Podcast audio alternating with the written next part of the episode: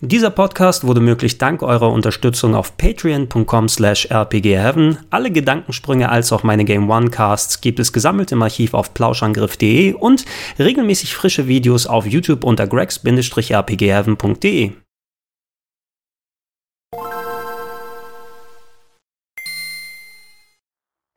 Schönen guten Tag und herzlich willkommen auf gregs-rpgheaven.de und Gregor testet Fist of the North Star Lost Paradise für PlayStation 4.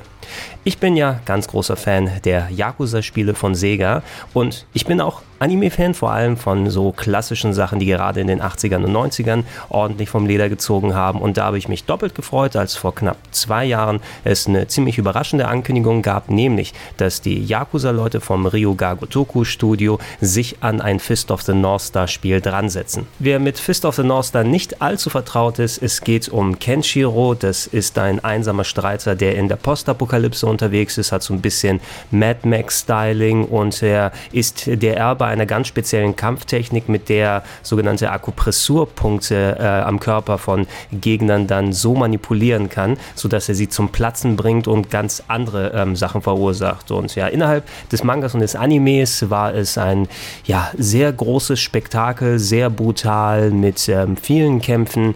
Ähm, kann man schon fast ein bisschen so sehen wie Dragon Ball für Erwachsene, hätte ich fast schon gesagt. Ähm, sehr emotional dargestellt und ich habe damals ein bisschen was vom Anime geguckt, ein paar der Filme, die umgesetzt wurden. Es gab auch einen Realfilm, den ich geschaut habe, aber natürlich auch hier und da mal in die Videospiele reingeschaut. Es gab eine Umsetzung für das Master-System, die hier zu Lande unter Black Belt ohne die Lizenz rausgekommen ist. Es gab ein Mega Drive-Spiel. Ähm, nicht zu vergessen, auf der PS2 gab es ein ziemlich gutes Prügelspiel von Arc System Works, also den Leuten, die Guilty Gear gemacht haben. Und ähm, dazu ist während der PS3-Ära ein Duo an Spielen rausgekommen von äh, den Leuten, die Dynasty Warriors gemacht haben, Ken's Rage 1 und 2. Das waren visuell eigentlich ganz gut umgesetzte Spiele, aber ich bin nicht so der große Dynasty Warriors Games Fan, sodass die mich nicht wirklich gepackt haben. Lost Paradise nimmt jetzt dieses ganze Universum und die Charaktere auf und versetzt sie eben in ein Gameplay-Szenario, was sehr stark an die Yakuza-Spiele erinnert. Das bedeutet, ihr habt einen starken Fokus auf Kämpfe, die so ein bisschen ablaufen wie eine moderne Version der alten Streets of Rage Fights, aber dazu auch eine Sandbox, in der es viel abseits von der eigentlichen Story zu tun gibt. Aber auch storytechnisch wird einiges gemacht. Es sind schön ausgearbeitete Cutscenes zu sehen, die euch durch einen doch einigermaßen spannenden Plot dann durchführen durchführen. Wer also mal die Yakuza-Spiele gespielt hat, der wird sich eigentlich hier so ziemlich sofort zurechtfinden, auch wenn hier und da etwas ein bisschen anders gemacht wurde.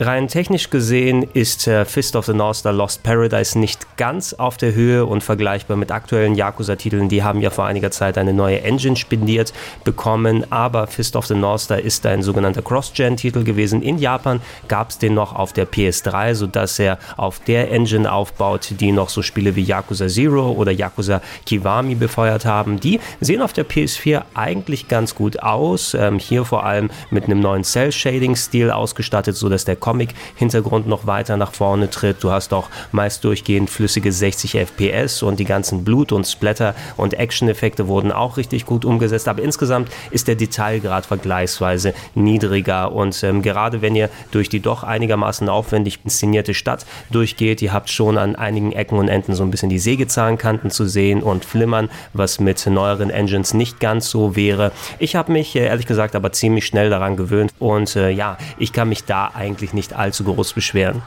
Beim Kampfsystem, da musste ich mich ehrlich gesagt ein bisschen dran gewöhnen, vor allem weil es hier mit wesentlich mehr Gegnern dann meist äh, abgeht als in Yakuza noch. Die grundlegende Steuerung ist sehr ähnlich. Ihr habt die ähm, gleichen Tasten zum Blocken und Ausweichen, zum Treten und Schlagen, aber zum Beispiel gibt es keine klassische Greiftaste, sondern mit dem Kreisbutton könnt ihr eure Spezialattacke ausführen, wenn ihr eure Gegner entsprechend genug malträtiert habt. Und dann habt ihr meist eine große Auswahl, die sich nach und nach freischalten lässt, wo ihr durch Spezialattacken auf ziemlich blutige Weise eure Gegner dann zu Matsch verarbeiten könnt. Ähm, da mit einem relativ knackigen Timing, was kleine Quicktime-Events angeht, ausgestattet, wobei es darum hauptsächlich nur geht, da ein bisschen mehr Schaden zu machen. Es ist also äh, kein allzu großes Problem, wenn man da daneben haut. Es war mir zu Beginn eben noch äh, wirklich ein bisschen fremd und etwas langwierig, vor allem so schön und splatterig diese Finishing-Sequenzen aussehen. Sie dauern auch eben entsprechend eine Zeit lang und ihr müsst erstmal nach und nach ein paar Optionen freischalten, sodass ihr die Gegner ein bisschen früher finishen könnt, wodurch auch ein bisschen mehr Flow in die Kämpfe reingeht. Aber auch da mit genug Eingewöhnungszeit konnte ich auch damit gut zurechtkommen und vor allem eben den Gewaltgrad zu schätzen wissen, denn Fist of the North Star ist eben ein richtiger Splatter-Manga und Anime gewesen und hier kann man mit einer entsprechend zuschaltbaren Option auch den Gewaltgrad auf ein ordentliches Niveau stellen und äh, dann geht es auch richtig ab in den Kämpfen und äh, vor allem auch bei den Bosskämpfen, ja, wo es zwischendurch auch nochmal ein paar richtig kleine, schöne Mini-Cutscenes gibt und ähm, wenn du da einmal richtig reinkommst und weißt, wie es funktioniert, dann kann es genauso viel fast Spaß machen wie die Yakuza-Kämpfe. Die Stadt, in der ihr unterwegs seid, Eden, die ist eigentlich ganz nett gemacht, vor allem vom visuellen Standpunkt aus gesehen. Allerdings ist sie verglichen mit den aktuellen Yakuza-Städten eher etwas kleiner und ihr habt relativ schnell ähm, alles gesehen, was diese Stadt zu bieten hat, bar einiger ähm, Updates, die durch die Story dann freigeschaltet werden. Auch die Anzahl der Gebäude, die ihr betreten könnt, ist relativ gering und ähm, da es noch auf der alten Engine basiert, gibt es dazu zwischen der eigentlichen Map und den Gebäuden immer eine separate Lade Ladezeit, was doch ein klein bisschen auf die Nerven gehen kann. Außerhalb der Stadt gibt es noch ein ziemlich weitläufiges Gebiet, was ihr mit einem Buggy durchqueren könnt. Und äh, da sind ein paar storytechnisch relevante Locations drin versteckt, sowie ein paar kleine Siedlungen, allerdings nicht so, was so richtig den Erkundungsaspekt nach vorne stellt. Ich empfand es nach einiger Zeit auch mehr als Pflichtaufgabe, da unterwegs zu sein. Und es gibt auch so ein paar kleine Nervereien, die Random Encounter, die da rumfahren, ähm, bei denen ihr wieder aus dem Erkunden rausgerissen werdet, so ähm, Elemente einsammeln, die ihr später fürs Crafting benutzt, um euer Buggy abzugraden, um wieder neue Locations freizuschalten. Aber eigentlich seht ihr die meiste Zeit nur leere Wüste und äh, sonst nichts. Ähm, es hat durchaus seinen Reiz, da mit kantiger Rockmusik da über die Dünen zu jagen. Aber insgesamt hätte ich mir da doch ein bisschen was mehr Ausgearbeitetes gewünscht und äh, nicht diese Pflichtaufgaben, die dann eben immer wieder da reingeworfen werden.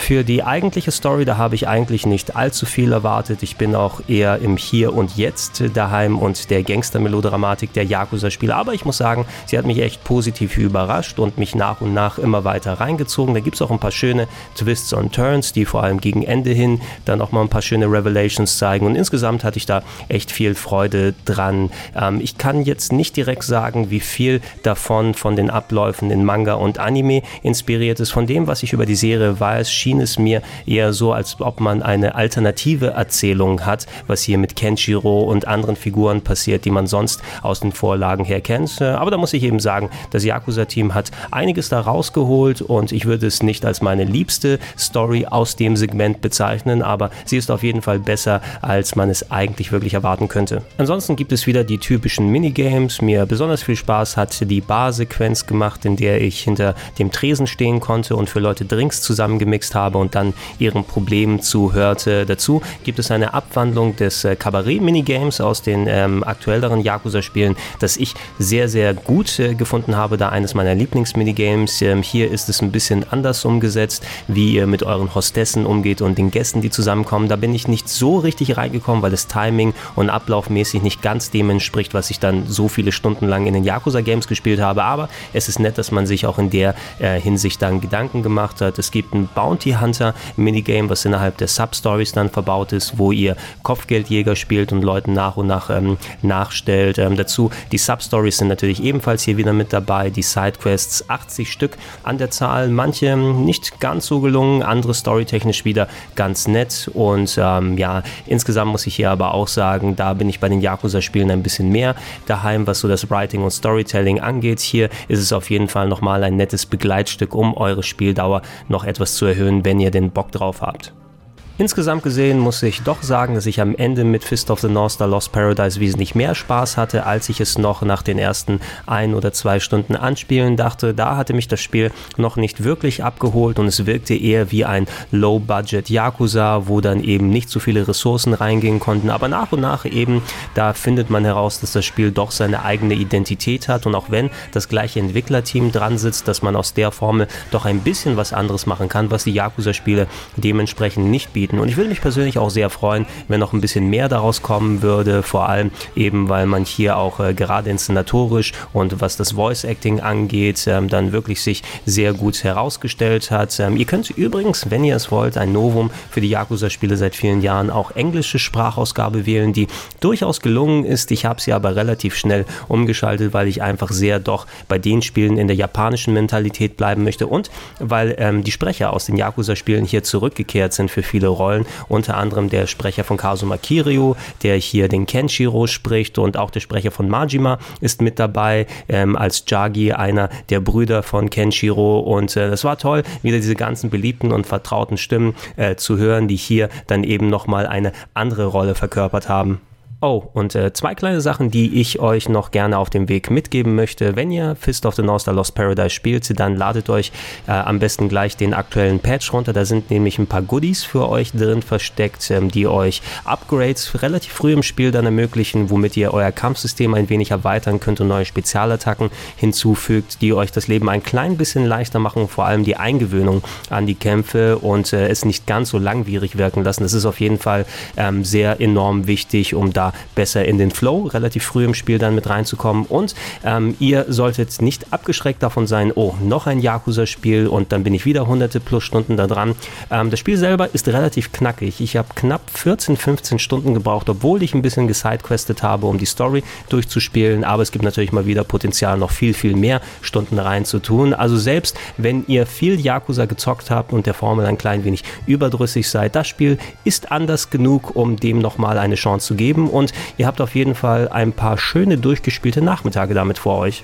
Das war's mit Gregor Tested Lost Paradise für die PS4. Ich würde mich freuen, wenn ihr weiterhin die anderen Videos hier auf dem Kanal euch anschaut. Hier im Dezember gibt es ja noch viel, viel mehr Geschichten wie den äh, Weihnachtsgaming-Empfehlungen oder den Schocktober Filmtipps mit Kollege Schreukert, die wir nachgeholt haben. Ähm, dazu natürlich auch vieles in Podcast-Form vorhanden auf plauschangriff.de oder den ganzen RSS-Feeds, die ihr abonnieren könnt. Und falls ihr es noch nicht tut, ich würde mich sehr freuen, wenn ihr mich mit einem kleinen monatlichen Betrag auf Patreon patreon.com slash rpgheaven unterstützt. Bis dann.